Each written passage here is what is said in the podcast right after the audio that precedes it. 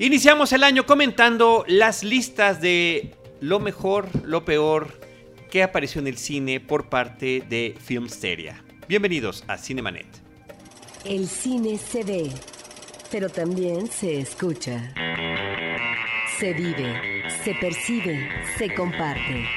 Cinemanet comienza. Carlos del Río y Roberto Ortiz en cabina.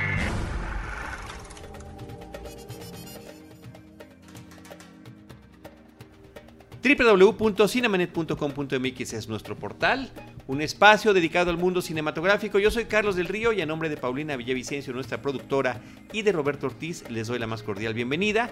Quiero saludar a los amigos de Filmsteria que nos acompañan el día de hoy. Está con nosotros Josué Corro, cofundador de Misteria, de Filmsteria como De tú, Misteria. Misteria, ¿eh? Filmsteria como tú mismo te defines. Mu- Muchas gracias por invitarnos. eh, ya ha sido como una costumbre el segundo año que podemos realizar otra vez el, el conteo contigo. Y ya, a ver qué pasa en 2015. En un año nos estaremos escuchando aquí con, con mejores momentos, eh, las mejores películas, las peores, traducciones y a ver qué se sube en el camino. Que año pasado hicimos lo de los osos. Estamos pensando si lo repetimos. Es que el año pasado fue exageradamente Yo bueno. digo que sea El año ya antepasado. Antepasado, perdón, en 2013 fue un gran año para esto. Yo digo que sí había, pero si da tiempo igual ahí. A lo mejor la ¿no? segunda. De hecho, el, el uno va a ser un poco obvio. Sí. El uno es bastante honesto, no queremos aquí quemarlo. Porque tiene que ver con ciertos colegas de una página que empieza con N y acaba en filme. Eh, sobre todo con su director. Pero ya veremos que, si nos da tiempo y ojalá sí. Y Michael Bay protagonizó uno de los grandes osos del año también en este en esta este, presentación que le dio el se puso loco y dijo, no, Sí. mejor ya me voy. Que ese fue, fue grande. Pero bueno, hola, gracias por tenernos aquí. Alejandro Alemán, al que están escuchando es Alejandro Alemán, eh, que también colabora en Filmsteria. Y bueno, los dos compañeros eh, son multimedios, están en diferentes eh, lugares.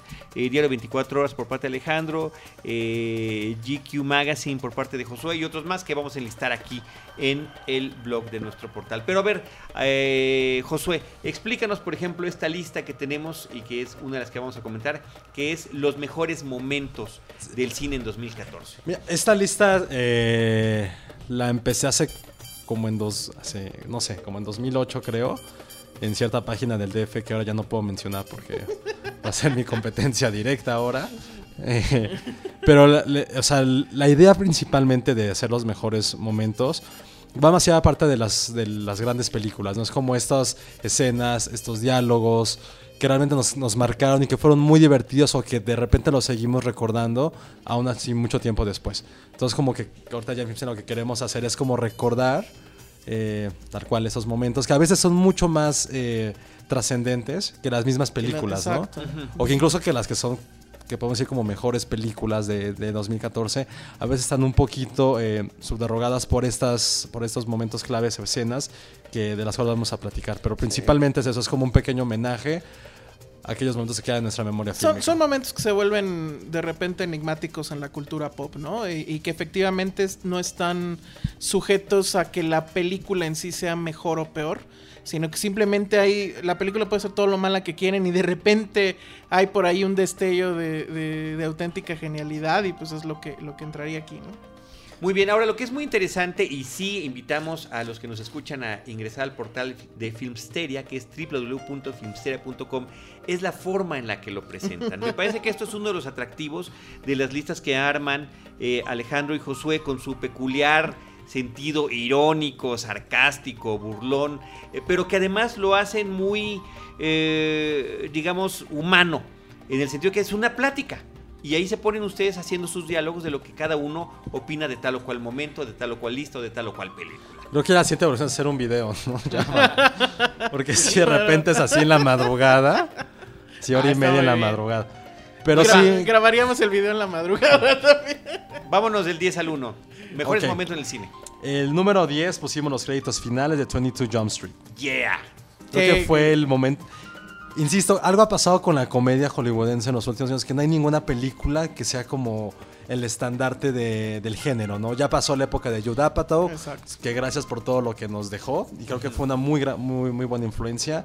Pero a partir de que sea 2009, después de Hangover, ya no ha habido como una película que digas, puta, es como la referencia cómica. Tal vez Bright, Bridesmaids, pero al final Bright- creo que ya en esa época no tuvo No, como... el- Bridesmaid es una respuesta un poco a Hangover. pero no tuvo Pero- como el legado que yo en su momento pensé que iba a ser como, ah, la nueva comedia femenina, que todo el más así, Mm. que ya es como, no quiero decir moda, pero ya como el feminismo ahorita ya es como, pues es como bandera de mucha gente.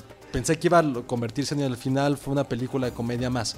Igual ese año ha pasado mucho, pero creo que ahorita lo que han hecho Christopher Lord y...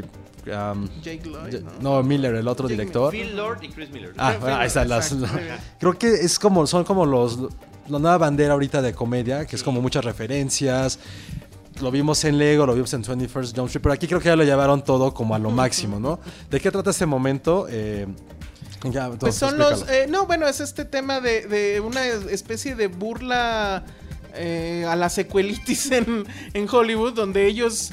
Es como una. No sé cómo llamarlo, es como un montaje de todas las siguientes secuelas que va a haber de la película que ya uh, vimos la 21, esta era la 22 y ahora va a venir la 23 donde van a estar en van a ser doctores en una escuela de medicina y después se van a ir a Rusia y después es, es la verdad es que es hilarante porque todo va rápido, es en el momento de los créditos. Es un ritmo y, y de impresionante. hecho y de hecho creo que es el mejor chiste de la película, la verdad. O sea, sin ese chiste probablemente no me hubiera La, gustado la- tanto la volví a ver en el avión, me volví a reír, la gente Sí, estaba así como, ¿de ¿qué le sí, pasa a este sí, sí. tipo? También la parte de las drogas, en el cual tienen como su viaje cada quien. Sí, ese sobre todo en Channing la Tatum primer- está como en un lugar lleno de, pas- bueno, de pastel, colores pastel, otro está como en un infierno. En, en- en la Tiene primera buenas- película era, era más logrado, creo yo, eso. Y luego también en esta parte donde uno de los personajes se cambia a eh, este... O sea, ya no es el mismo actor, sino Sí. cambia a otro. Ah, y, que es Seth y todos es Seth Rogen y todos hacen como si no pasara nada, ¿no? Muy bueno, porque la verdad es que es una crítica en realidad a Hollywood, ¿no? Es una crítica inteligente y muy divertida. Muy divertido. Pero lo que es muy chistoso es que toda la película hace una crítica a las secuelas, haciendo una secuela.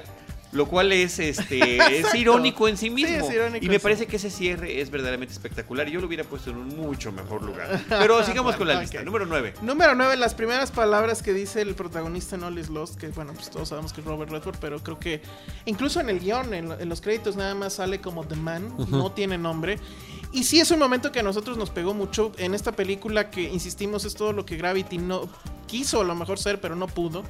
Y nos llega mucho más esta, e- e- este momento en el que ya la desesperación hace que este hombre diga algo en una película que se vuelve casi silente y no por ello aburrida y no por ello menos tensa y que efectivamente creo que nos movió más que las lagrimitas 3D de Sandra Bullock o Sus calzoncillos, sus calzoncillos o esta eh, hablar en el radio al no sé qué esquimal no sé dónde, ¿no? La, la verdad es que es un gran momento porque sí, efectivamente te contagia esta sensación de all is lost, ¿no? De que todo está, está perdido. Sí, y que, o sea, los el diálogo ni siquiera lo recuerdo, o sea, tal cual, o sea, lo es que un dice. diálogo, en no, realidad es más bien es- un reclamo, o sea, le grita a es un Dios. reclamo, le grita a Dios.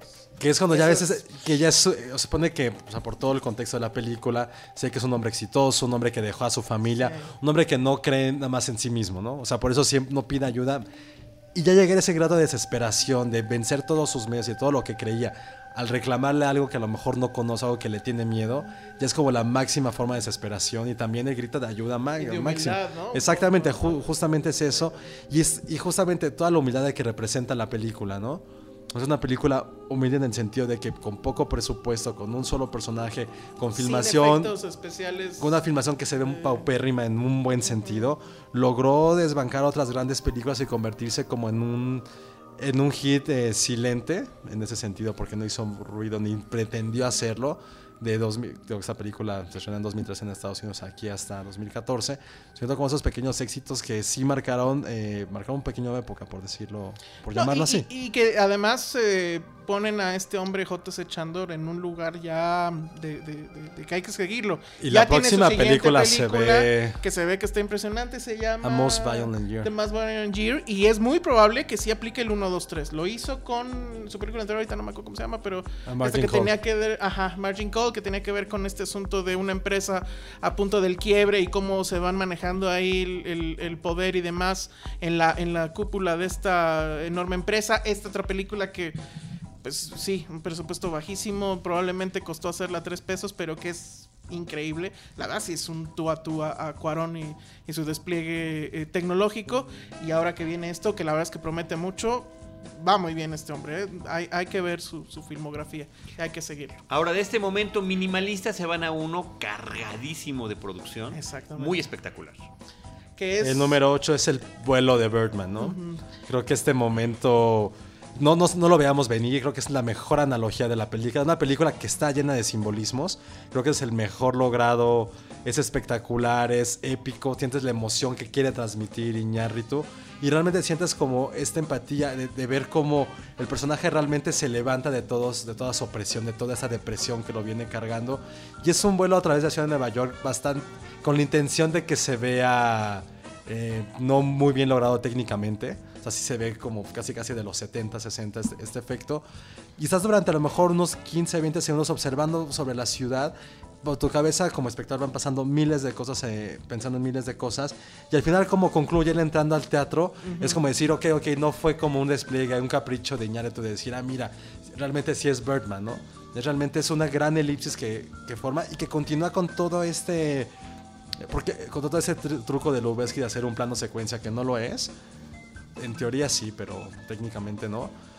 Y realmente como el momento en que se eleva y concluye es como el, es como el gran momento de la Es el, es el de momento de, creo, la, ¿eh? de la locura desbordada, ¿no? Donde finalmente vemos ya tal cual a Birdman ahí, cuando él hace este grito ahí como, no sé, como ave. Y es un momento muy Terry Gilliam, creo yo, porque también Sí. es un momento donde se ven estos monstruos, donde hay explosiones y donde hay este, este momento intermedio donde él ya está en una azotea y alguien le pregunta, ¿esto es real o es una película? Le dicen, es una película. Y le responden, ustedes siempre están llenos de pendejadas. que es una gran respuesta, ¿no? Al final. Y, y creo que sí fue muy emocionante ver, ver eso. Y, y bueno, pues fuimos fans de Birdman. Y más por el sentido en que viene, en el que, que lo tiene, ¿no? O sea, sí parece que el personaje, digo, no es spoiler, porque ya salió la película hace mucho, parece que se va a suicidar porque se avienta en una azotea. Mm, exacto. Y realmente está volando. Sí. Y lo mejor sí tiene intencionalidad, digo, insisto, no es un capricho que bien podríamos pensar que es como el egocentrismo de Iñárritu llevado igual a altos vuelos. No, tiene muy buen sentido. A mí en lo particular, y aquí vas a empezar ahí a trolear, no me gusta el segundo vuelo, que ahí no voy a mencionar por qué, o en dónde aparece. No, no voy a discutir esa parte. Se me hace como que ya ahí fue algo bastante trillado y un poco infantil, que fue así como de... No era necesario. Una gran película con un cierre que a mí en lo particular se me hace... que sacó de la manga realmente, ¿no? Pero el primer vuelo es simplemente espectacular. El final del vuelo además es, es, eh, muy padre el regreso al teatro por la forma en la que le hace a través de estos eh, del reflejo de estos espejos y del taxi que le El dice, taxi. ¿no? ¿Quién me va a pagar o alguna Ajá, cosa así que grita el taxista, ¿no? O Sí, sea, que te hace pensar que efectivamente todo fue una ilusión. ¿no? Así Que- es, que- así y te deja con la duda. ¿Fue o no fue, no? Pero bueno, entonces el, el número 7, si les gusta, que también como que cambiamos radicalmente de, de- de género y demás. Y pues es Groot, y concretamente Baby Groot, que sí creo que Guardianes de la Galaxia es una película de... de Fue la este año. sorpresa del año. Fue la gran sorpresa y, y fue. Híjole, sí fue así como de, bueno, entonces ya nada le puede salir mal a Marvel, ¿no? O sea, nadie esperaba, nadie esperaba nada de esta película, nadie sabía nada, quiénes eran los Guardianes de la Galaxia. Yo no conozco a nadie que haya seguido el cómic. Y sin embargo, no, ahorita ya tiene todas sus hordas de fans y todos fuimos, fuimos fans de Groot, de este personaje, que en realidad ya lo piensas a la, a la distancia. Y si Rocket tiene esta personalidad muy... Este, Hansolesca. Hansolesca, pues Groot es su Chewbacca, ¿no? Y además, bueno, pues Chewbacca nada más gruñe y este güey pues, nada más dice I am Groot, ¿no? Pero ya al final, cuando te quedabas al Stinger después de los créditos, que salía el Baby Groot bailando y demás, creo que eso le ganó a mucha gente, sobre todo a las chicas, y yo insisto, el, Baby Groot bailarín va a ser él, sin- bueno, Va, ya es lo es, ya lo es, ya el lo gran es. juguete que se va a regalar. o y Yo lo quiero, yo en este agotado, momento lo quiero. La pregunta sí. es quién no quiere uno. Exactamente. Entonces, definitivamente la figura de. O una de las grandes figuras del 2014 es Groot. Y este es uno de sus grandes momentos. Además, con los Jackson 5 es este, Sí. de fondo, ¿no? Sí, creo que fue una muy buena conjunción que al final retrata todo lo que es Guardianes de la Galaxia, ¿no? Como la película más infantil de Marvel. Sí, sí lo es. Pues, puede ser. Ya tiene sus momentos oscuros, pero en sí... Pero Mira, es la más desparpajada, ¿no? La Sí. que más humor tiene, que no se lo toma tan en serio. Este, y además todo este asunto de la onda retro, ¿no? El cassette. justamente, o sea, que, el conclu- concluyera, que concluyera con esta canción y él bailando, porque al final parece que O sea, el sacrificio que hace Groot al final es compensado renaciendo en un, Ujú, una ramita. en un bebé. Pues, en un bebé árbol, ¿no? Que al final baila y que es bonito. Y que creo que fue. el- es. Sí, Creo que fue el, yo creo que ha sido como el GIF más laureado de cine en Yo creo que 2014, sí, ¿no? Yo sí, sí, lo vi sí, como unas sí. seis veces, lo siento. Las volví a volví Guardianes de la Galaxia, la adelanté hasta el final para ver a Baby Groot Para bailarlo. Baby Groot bailando. Así Lo es. siento. Pues ahí está. Siguiente. El número 6. Número 6. Eh, La escena de sexo de Pues las escenas de sexo en, en Blue is the Warmest Color o La vida de Adele, La vida de Adele. Que bueno, eso ya lo comenté eh, incluso en este espacio. A mí me tocó en, en las en una de las tres veces que, que vi la película en el cine. En alguna de ellas, pues unos eh, chicos que la verdad es que no, es- no eran adolescentes, o sea, ya tendrían veintitantos, rayándole a los 30, unos mis reyes en las, Adolescentes. Sí, eh, en las escenas de, de sexo, que efectivamente son escenas, yo no me atrevería a decir fuertes, sino que son bastante directas y bastante íntimas, pues acaban el celular para grabar. Y que si era así como de, bueno, Pues fueron los 80. Nadie, así como, como si no hubiera porno en internet, ¿no? O sea, digo, si a esas vamos. Pero este, pues eh, a mí me parece que son escenas que pueden a lo mejor choquear, que tienen ahí una parte de shock value, pero que no pierden contexto con la, con la película, ¿no? O sea, no se sienten gratuitas, no se siente como que eso se lo pudieran haber evitado, etcétera. Sí, no, a mí me parece que el director, si estaba hablando de amor, pues tenía que forzosamente, y este tipo de amor, el amor que, que no conoce de límites y que lo da todo y demás, pues tenía que pasar forzosamente por el sexo y tenía que pasar por este tipo de, escenas sexuales pasionales y demás. Y en este, además en este mood o en este tema de la invasión un poco a la privacidad de, sus personajes, ¿no? La relación entre director y actrices, yo no me imagino cómo habrá sido para lograr esas escenas. Creo que es la escena sexual del año. Sí, Y totalmente. fast- no sé, no, no sé, o o sea, de más años. no sí, sé. a lo mejor de lo que va de 2000 de los 2010 creo que es la escena sexual más representativa de una película que es igual de importante. Eso también es como un punto a resaltar. Si fue una película gratuitamente eh, enfocada hacia la pasión carnal, diría un poco como fue irreversible, ¿no? No, sí, eran- algunas escenas eran bastante gratuitas, que era más ahí Sí. por el shock. Ahí sí era puro shock Aquí sí es tal cual, una- es como llevar una relación humana, una relación sentimental a los, a los extremos. Y también influye mucho que eran dos protagonistas exageradamente hermosas. Uf, sí. son muy, muy guapas bajo una escena lésbica. También tiene como el, como el punto del morbo. Y a veces no es malo, ayudó mucho a vender la película, o en su momento como Nymphomaniac, ¿no?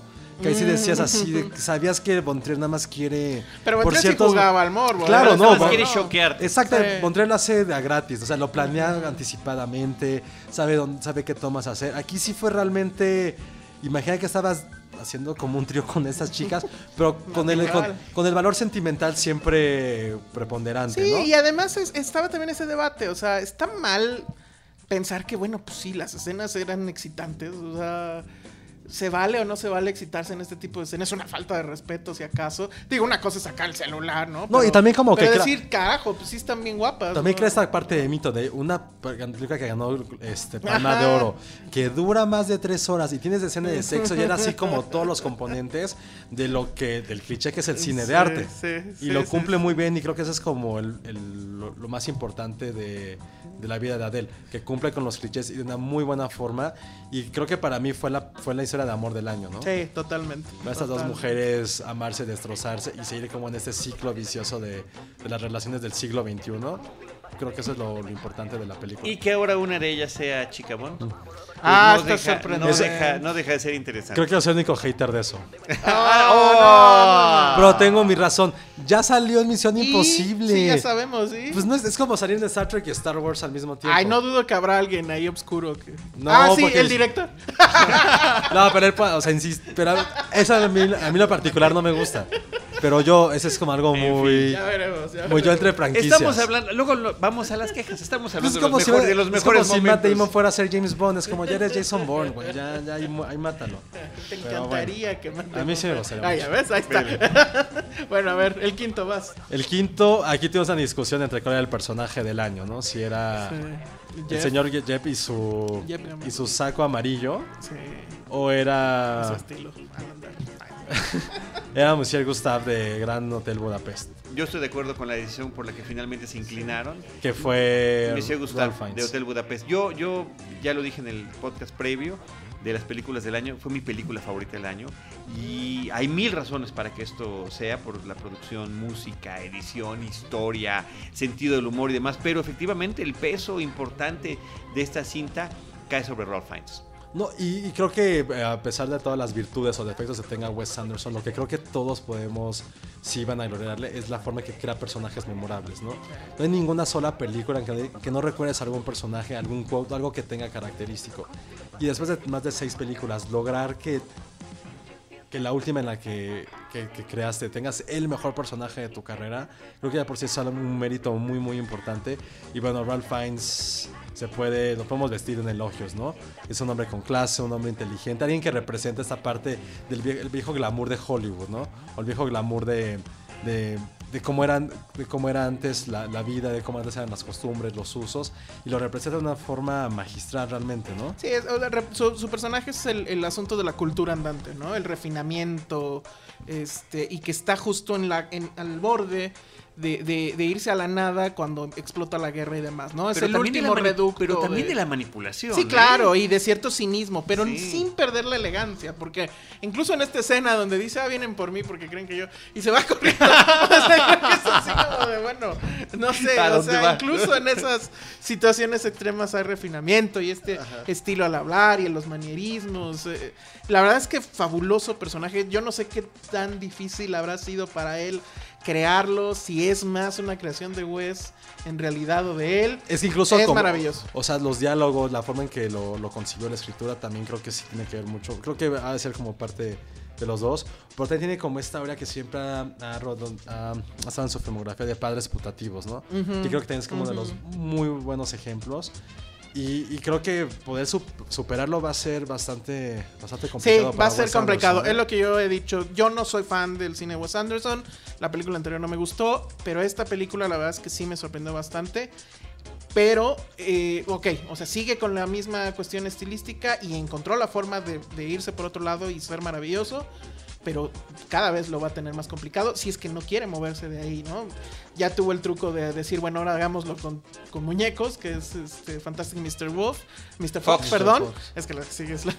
Pero eh, no sé hasta cuándo le va a dar la, la buena estrella y, y bueno, la, la creatividad para seguirse. Pues no reinventando, sino seguirle sacando jugo a ese corpus estilístico, ¿no? Pero bueno. Eh, yo en mi entrega fantasiosa personal del Oscar él ya lo tiene.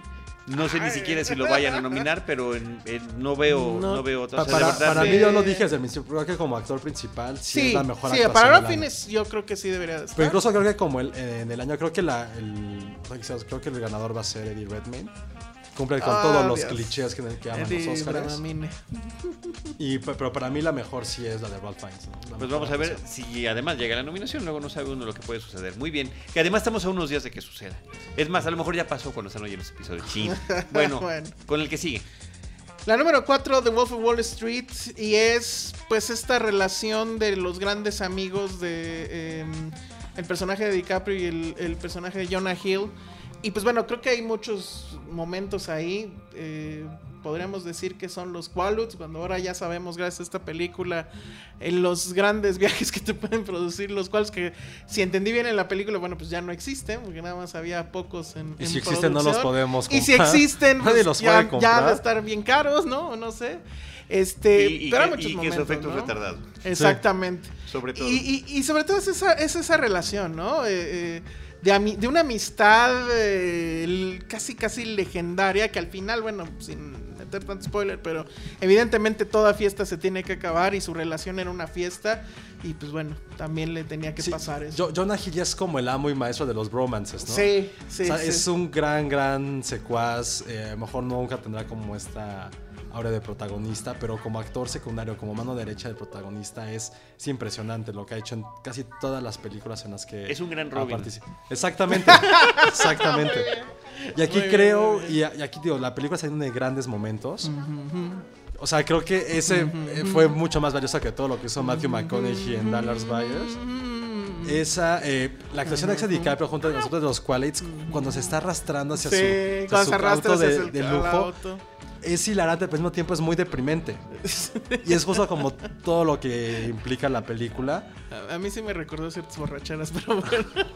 Pero y para, esta- para mí ese es el gran momento de la película. No, y ¿eh? también el- el Steve Madden. Arrastrándose hacia el coche. Y el Esa- Steve ese Madden es cuando, absolutamente... cuando menciona a Steve Madden en cámara lenta y todo se mueve en ralentí y demás, también me parece que es un gran Sí, momento. o la fiesta en que Jonah. Hill este, conoce a la futura esposa de, Exactamente. de De, de DiCaprio y ahí este, es una, una visita, Etcétera. un onanismo. Es grande, es grande. Es grande, es Muy bien. grande. Muy bien, ese fue el número 4. La 3. El número 3 es, me parece que es un gran, gran, gran momento. El mejor del verano. así Yo creo que es el mejor momento de los superhéroes en el verano, superando a, a- a, um, Guardians of the Galaxy. Y es la aparición de Quicksilver en X-Men Days of Future Past. Que el tema es como una idea que pues lo hemos visto muchas veces, que ese es el asunto del Speedster, ¿no? O de este superhéroe cuyo, cuyo poder es correr rapidísimo, el Flash, que en el, que en el universo Marvel se llama Quicksilver. Y cómo lo resuelve en esta manera... eh, O sea que desde, creo que desde Matrix no habíamos como un Sí, efecto un tan, bullet time tan bien tan bien planeado, también con intención, con divertido, intención, memorable. Pero creo que funciona como funciona y es memorable por, eh, por el asunto de la rola. Que queda muy bien. Eh, Time in a Bottle, que no me acuerdo ahorita el nombre del, del cantante, creo que es de los 60, 70 esa canción. Polanca o algo así, no, No, sé. no, no, no, me acuerdo, no, era Polanca, pero este. Y que además, pues sí se ve ahí que esa fue la mano de- de- del director, ¿no? Que tenía como que ahí medianamente presente la, la- la canción. Yo creo que si hubiera sido una, una rola, no sé, una Skrillex o alguna tontería así súper rápida, no hubiera sido tan memorable. O sea, el asunto que te haga este contraste de que este personaje en teoría va rapidísimo y la rola que va tan calmada, pero que es una rola que habla sobre el tiempo y de cómo poderlo mm, eh, retener en una botella y demás, lo hace, lo hace formidable. Y además le resulta también a, a- a la película que se vuelve un arma de doble filo. Porque en realidad lo que te demuestra es que este personaje es mucho más poderoso que los otros tres o cuatro que está salvando, Wolverine incluido, y lo tiene que relegar después de eso. Pues ya mira- lo abandona, lo deja y se acabó. Pues puede ser también como el efecto Minion, ¿no? De que solamente Sí, sí. funciona durante ciertas partes. Pero mira, es como es como haces de una película tan comercial, donde ya tienes como todos este, los estatutos ya establecidos. ¿Cómo le dan como una- cómo es la- el giro El de giro. el giro, ¿no? Decir, ok, vamos a presentar de esta forma. Es como pensarlo un poquito más. Creo que eso fue lo que lo más memorable, porque hemos visto durante casi toda la película o el inicio, acción tras acción tras acción. De repente un momento así toda y que sea como el nolanesca, momento, ¿no? exactamente, como si era el momento mucho más y de vértigo, Ujú. lo haces diferente.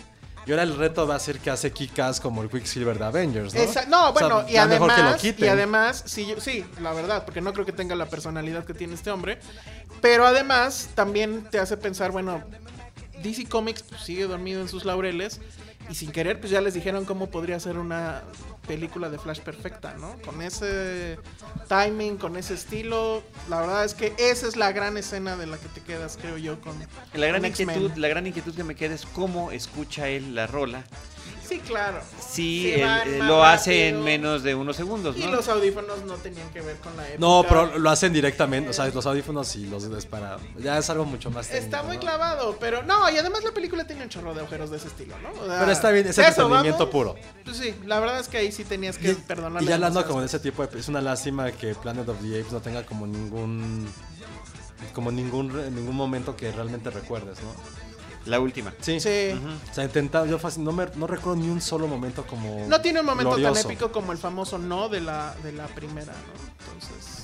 Sin embargo, sin embargo, claro, sin embargo, todo el inicio de la película de, de Planet of the Apes. Sí, la parte de virus. No, es eh, evoca 2001 por el tema de estar viendo a esos personajes en su propio hábitat donde nadie está hablando, únicamente prácticamente como si fuera un documental, ¿no? Y que el hábitat que crean es una recreación del que estuvieron de manera artificial el famoso santuario donde realmente eran torturados. No me parece que eso eh, eso es este muy muy interesante. Pero creo que sí es para fans sea, no, digo, la verdad, en, el- en, el- en la película anterior tenías este esa escena del no. Que yo insisto, creo que es uno de los grandes momentos del cine posfotográfico de estos trajes eh, o botargas digitales. Pero creo que la segunda no es una mala película. Pero no tiene simplemente, creo yo, un momento que sea así de. Lo pausas y lo vuelves a poner en el Blu-ray. Creo que no hay. Pero es una gran película, la verdad. ¿no? Muy bien. Ah, ¿Cuál número- seguimos? ¿Cuál el número dos es el gran giro de tuerca del año, ¿no? Que a lo mejor nos van a decir incultos por no haber leído el libro. Pero creo que el giro de tuerca de Gone Girl, Yo, te das yo eso es lo- cuenta... espérame, esa ignorancia que yo tengo normalmente Yo la agradezco. entre libro y película también le agradezco Exacto. que no sabía yo, qué Todo- bueno que no sabía. Qué bueno que no sabíamos. No lo sabía. Todos nos quedamos con es el gran giro de tuerca del Sí, año. que no lo digamos, no lo digamos. No, pues no. lo digamos. ¿No? No, no, no. Todavía hay gente que la está No, viendo. no, no lo digamos, en- no lo digamos porque sí es el gran spoiler. De, No, pero ¿sabes qué? A mí, Es ¿qué el no me- I see dead people de... No, pero ¿sabes qué es lo mejor? Que no Sí. ocurre ni siquiera al final. Es, que es, a Sí. la, es a la mitad es a de la la pelea. mitad, es a la mitad. Y no pierde ímpetu la película. No, y te- o sea, no te quedas así, te, sí te quedas porque, Te cambia de película. Yo lo que comentaba cuando platicamos esa película es que son como dos películas y media. Para mí fue, fue lo que decíamos, para mí son tres. Es Y la media, primera es que parte. la tercera no acaba. Sí, esa es, es la primera parte, donde Ben Affleck es el sospechoso. La segunda parte que no podemos revelar. Y la tercera que es consecuencia directa de todo eso. Pero aparte creo que lo, aquí lo, lo- lo increíble de esta, de esta de este giro de tuerca es que aparte de que te llegue el shock de que pasa, Lo que pasa, hay un gran discurso que lo acompaña. que es el asunto de la cool girl. Y, y- y que bueno, pues es este monólogo que, que sí resuena, ¿no? Sí. Sobre los eh, hombres que buscan a la cool girl, que... ¿Cómo la podríamos denominar? Que es como la chica perfecta, La ¿no? chica perfecta que come alitas y le gustan los deportes, pero está buenísima, ¿no? Y Sí, que se va bien con los amigos, que, lleva bien sabe los cocinar. amigos, que bebe cerveza. Pero sigue teniendo su figura impecable y demás, Claro. lo cual evidentemente es una gran tontería. Pero que lo digan en ese tono y te lo digan en esa en la cara, pues sí, sí, sí resuena, ¿no? In Entonces, bueno, face. pues ahí está. En Gone Girl y el momento número- número uno. Que creo que ahí yo fue el único momento en que estuve cerca de llorar en el, en el año. el año. El No, en el único año. que No, en el cine. que eres un insensible. El único momento. Yo me la paso llorando, hasta con los cine. pingüinos de Madagascar. Que es el momento de, lo- de los 23 años de Interstellar, ¿no? El momento de los 23 años de Sí, Interstellar. donde vemos que la teoría de la relatividad le juega muy feo a Matthew McConaughey y a su personaje. También creo que no vale la pena mucho describirlo literalmente, porque sí es un poco un spoiler, pero eh, para mí Interstellar es una película tremendamente fallida, ya lo he dicho muchas veces y en muchos lados, tiene muchos problemas. Probablemente sea la película de Nolan que más problemas tiene. Alguien me diría que la Batman, tercera de Batman, pero tercera creo Batman. que ahí había cierta intencionalidad. Aquí no sé si la había, yo más bien creo que, que sí, simplemente se le va ya de las manos.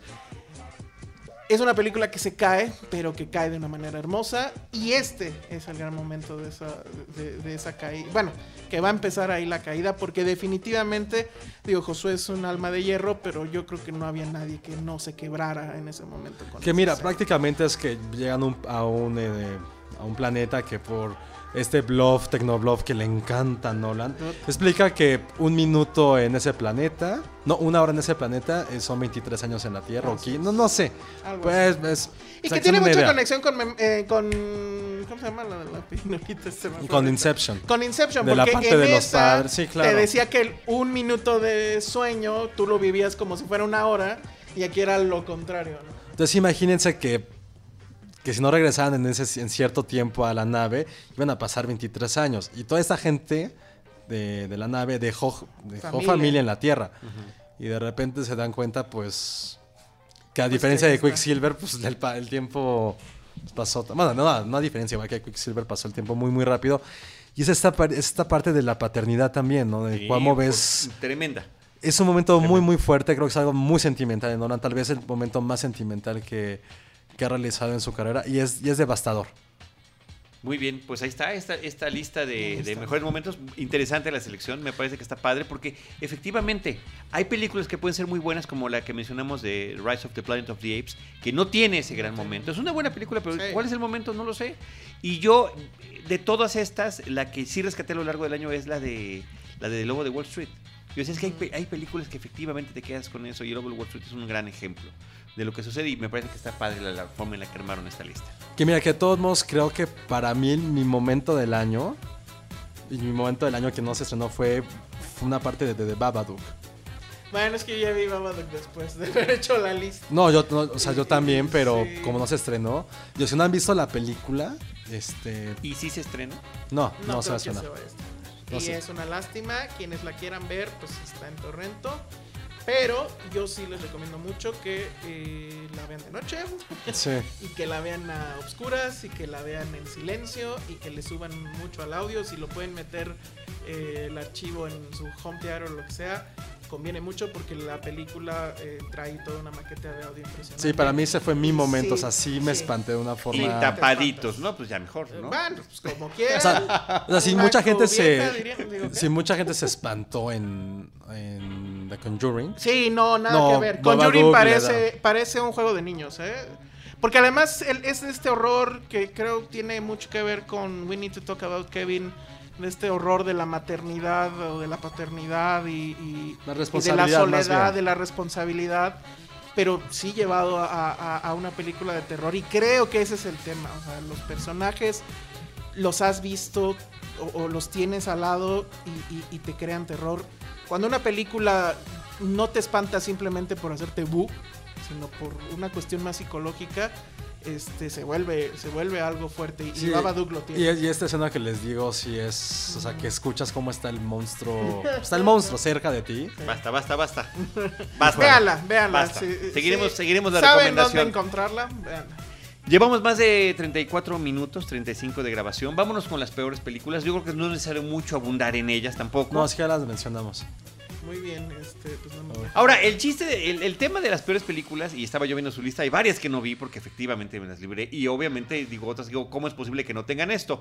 Es, eh, es más complicado, más complejo Sí, poder yo llegar a un no consenso en, una, en, una, en una lista de películas malas que en una lista de películas buenas. Sí, la, la razón es que, por ejemplo, yo sí. eh, o sea, No, bueno, yo- Josué, Josué siempre tiene la, la ventaja de que él eh, puede seleccionar lo que ve respecto a, a la chamba y, y, pues obviamente sabe que hay muchas cosas que están muy telegrafiadas, que están mal desde un inicio, ¿no?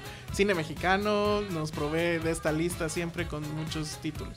Yo sí eh, intento ver eh, todo el cine mexicano pues por un asunto de pues de cierta De disciplina ocio. loca, sí, de masoquismo si quieren.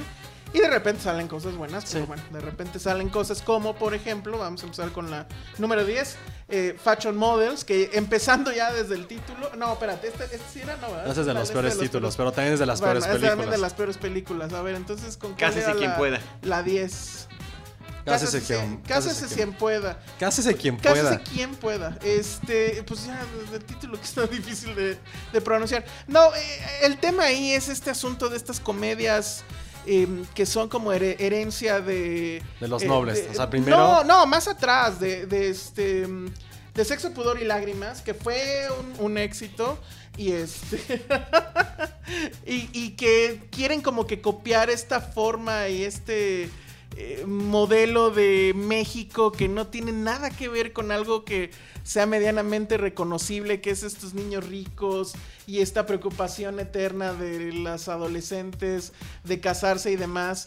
Y que luego además viene este asunto de que esta niña, la, la protagonista Marta Gareda, termina en medio de la selva con un personaje que parece Indiana Jones. siempre está hablando así. Y que Ah, su siempre, voz. sí, la voz, ya saben de, de qué tipo es esa voz. Entonces, bueno, la verdad es que eh, no hubo un momento ni siquiera que hubiera medianamente rescate.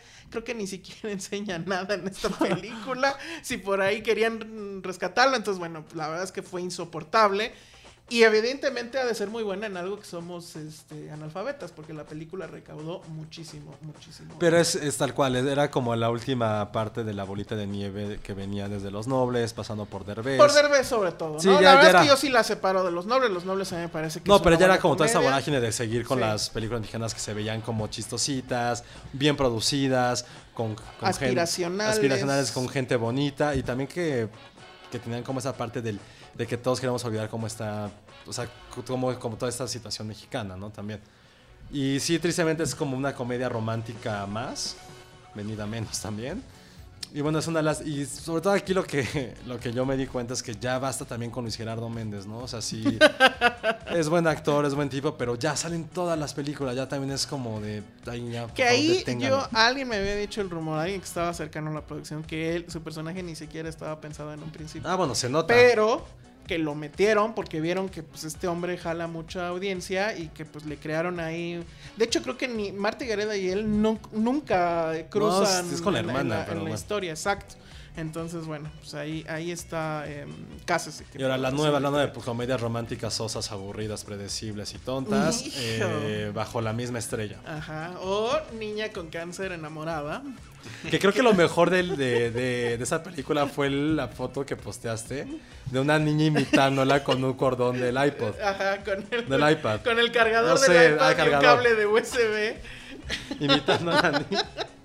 Imitando No. como sus, no sé, sus canos, lo que sea. Mira, la verdad es que mi tema con esta película es que cualquiera que haya estado cerca de alguien que tenga este tipo de enfermedades sabe perfectamente bien que las cosas no son así.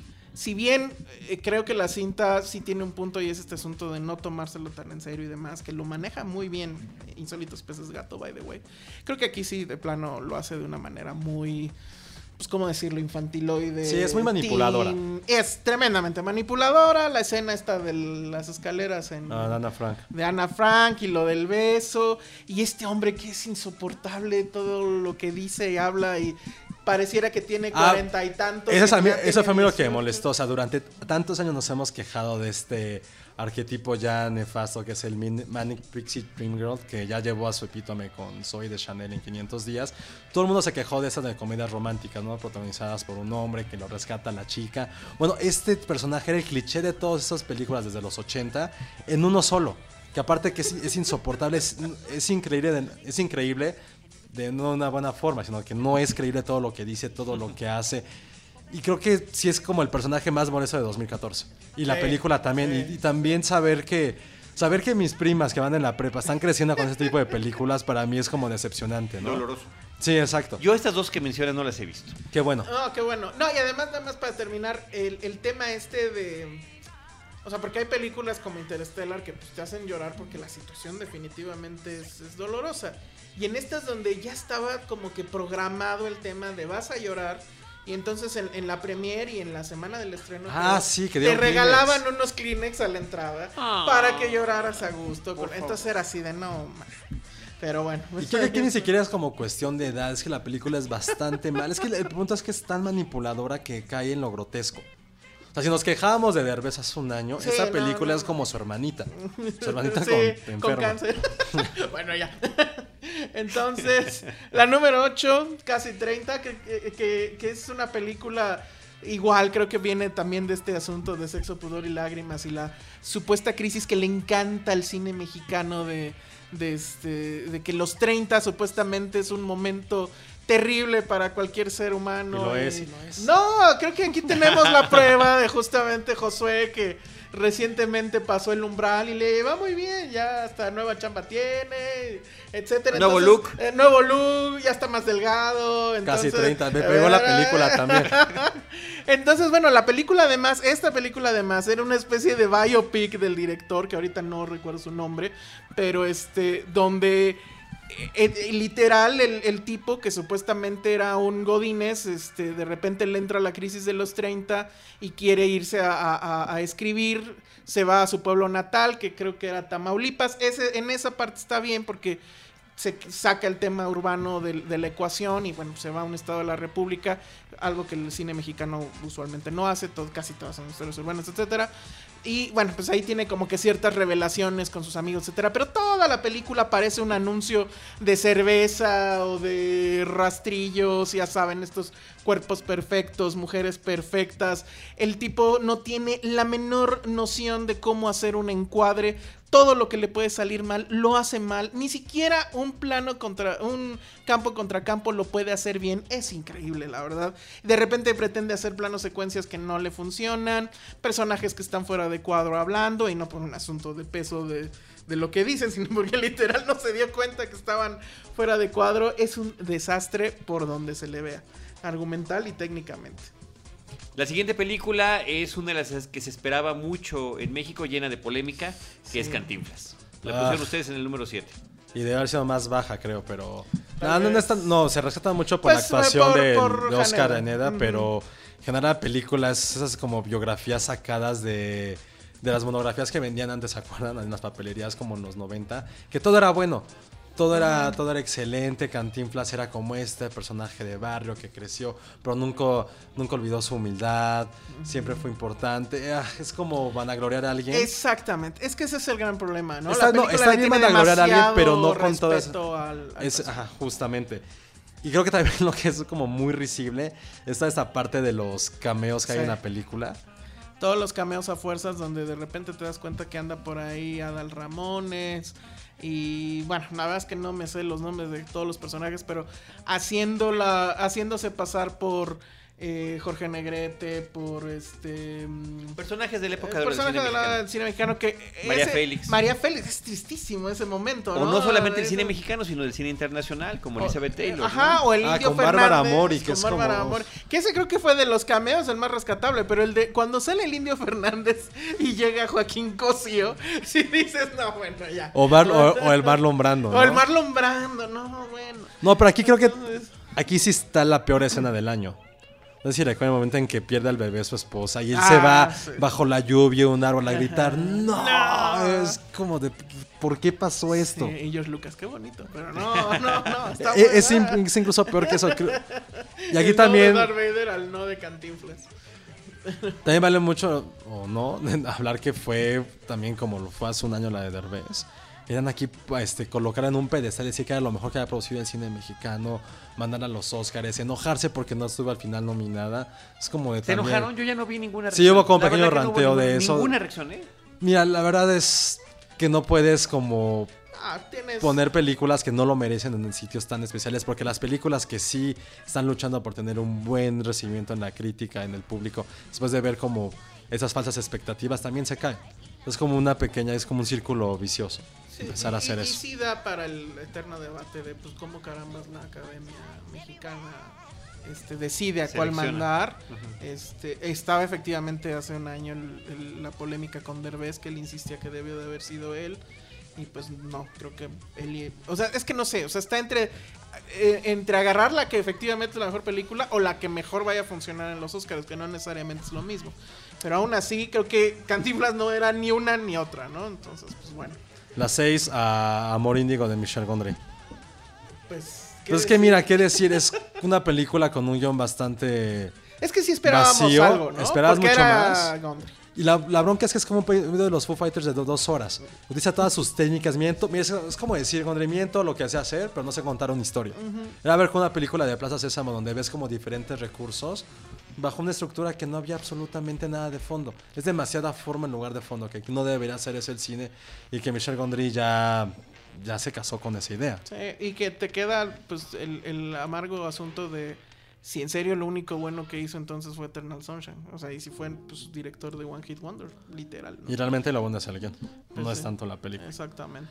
Pero bueno, el número 5 Spider-Man 2, que bueno, Spider-Man 2. ¿Dónde? No, o bueno, Amazing 2. Spider-Man 2 se Ajá. llamaba, que por dónde quieren empezar, creo que uno de los peores villanos de, de toda la saga, este...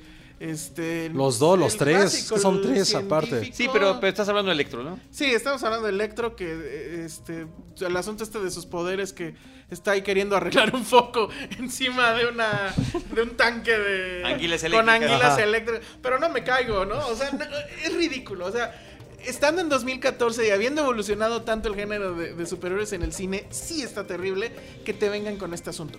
Creo que sí hay, por ejemplo, para mí uno de los momentos del año es justo el inicio de la película, la caída libre de, de Spider-Man, que me parece espectacular y que a mí sí me dieron ganas de entrar y verlo otra vez, pero como era IMAX, pues sí costaba caro y para cinco minutos o menos, pues no valía la pena. Pero todo lo demás era una basofia. Es que la- desde la 1, o sea, tienes un mal producto en el Sí. original, o el original o reboot o como quieras. La zona ya fue nefasta, ¿no? Igual el, el duende este, el Aberverde en Finch, el, Sí, el- sí, también el sí, villano sí, es sí. asqueroso. No hay ninguna motivación del personaje. Peter Parker es otra vez como un nerdcillo, pero al mismo tiempo no es cool, no lo es. La relación que tienen con Gwen Stacy O sea, parece de caricatura. Y si no, y si no nos creen que hay un problema ahí, ahí están los, los mails de Sony, donde ya dicen que ni ellos saben qué hacer con el Ojalá ya, ya y estas yo ya creo que lo- van a, a este superhéroe. Lo, lo van a cortar. Ahora, ¿no? Pero bueno. la, la 4, que es la gran decepción del año. Yo salí muy triste, decepcionado ese día. La gran decepción por su tamaño, ¿no? También. y por nuestro tamaño de bostezos que provocó cada dos minutos, que es Godzilla. Sí, o sea, la película protagonizada, o sea, donde el protagonista pues no salía, ¿no? Y seguimos esperando. Que mira, aparezca. que no es tiburón.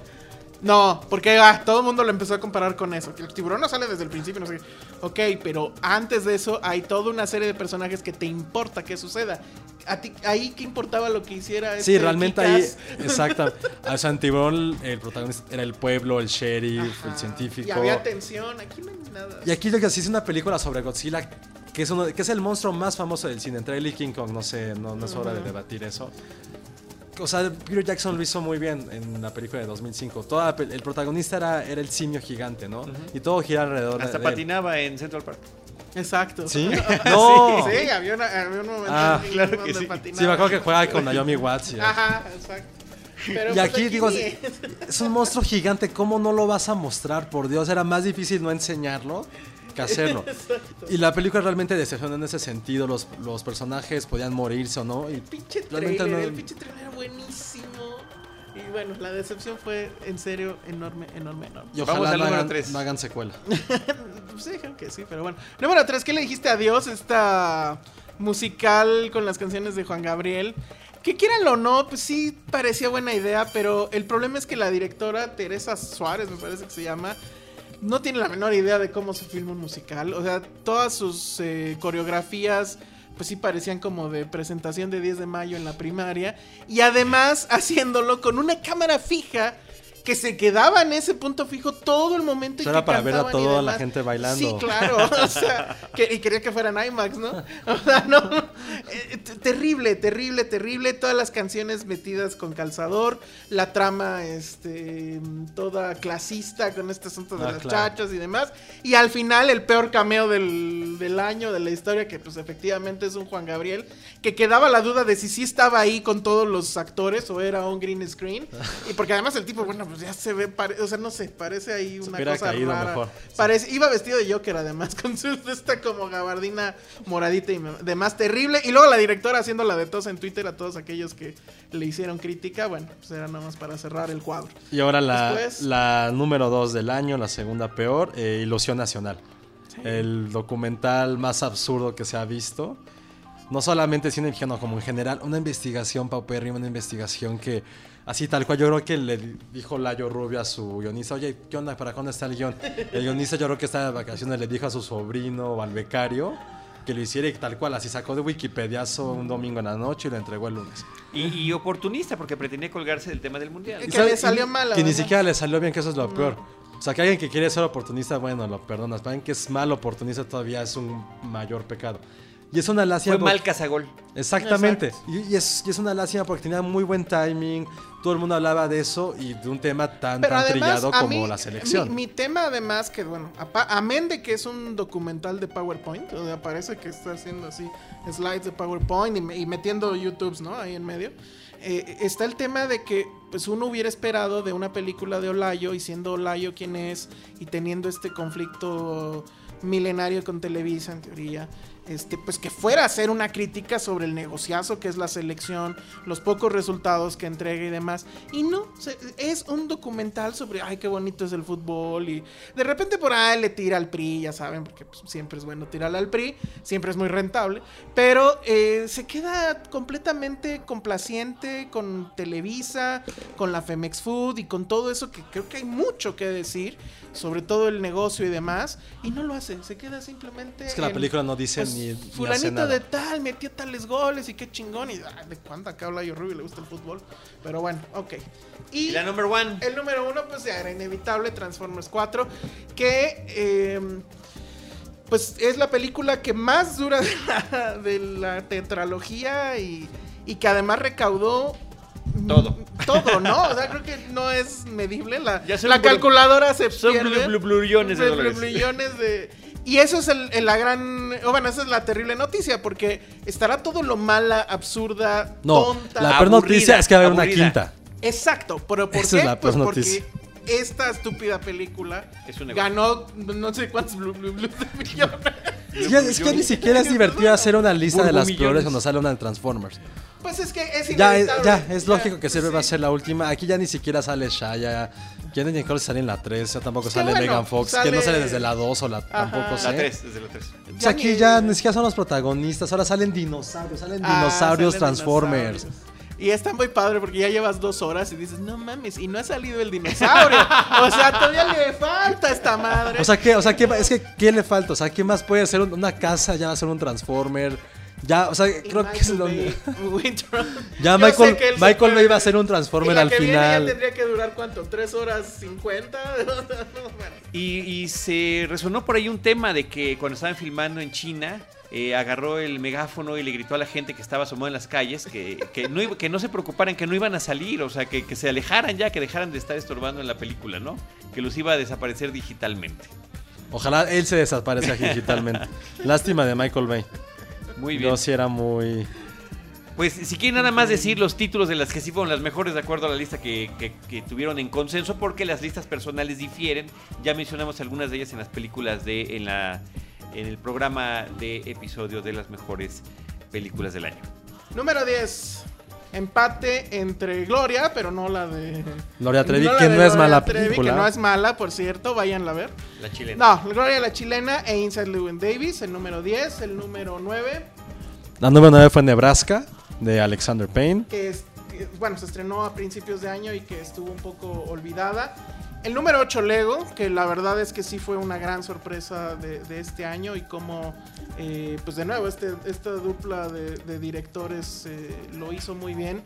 Convirtió algo que sonaba a un mero gimmick de mercadotecnia en algo que efectivamente era un gimmick de mercadotecnia. Algo que fue pero todo, que todo se fue increíble. todavía más allá, algo que ¿no? fue increíble. fue increíble. La número 7, Gone Girl, que ya hablamos de ella en los, eh, en los grandes momentos. Sonado, este giro de tuerca, la vida de Adele, que bueno, ya también la mencionamos hace rato en los, en, en los momentos. El número 5, Birdman, que bueno, pues ya también hablamos suficiente de, de ella. La 4, All is Lost. Y pues, saludos ahí a Cuarón. El número 3, El Gran Hotel Budapest. El número 2, eh, La Grande Bellezza. Una película que de hecho creo que todos vimos eh, en 2013. En 2003. Pero al final sí se estrenó en 2014 en, eh, En México. en México y, de manera comercial.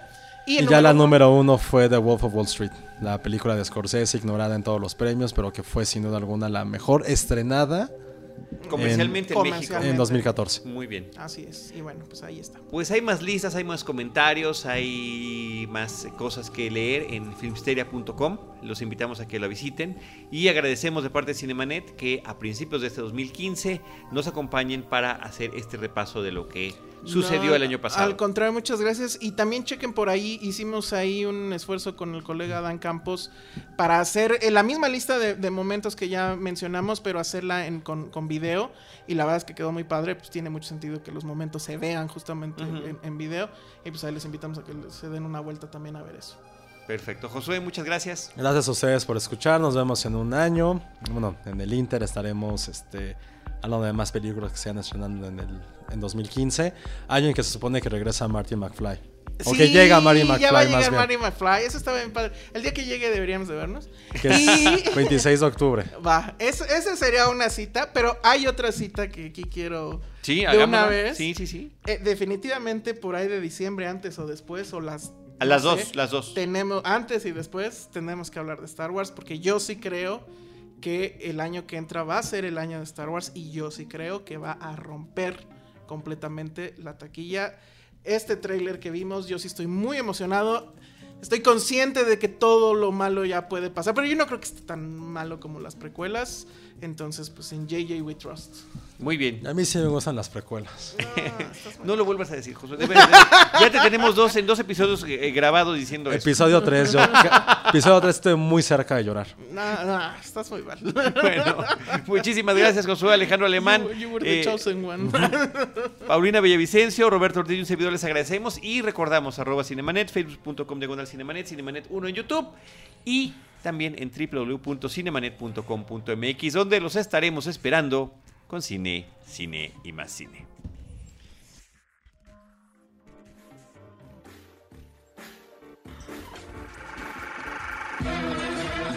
Cinemanet termina por hoy. Más cine en Cinemanet.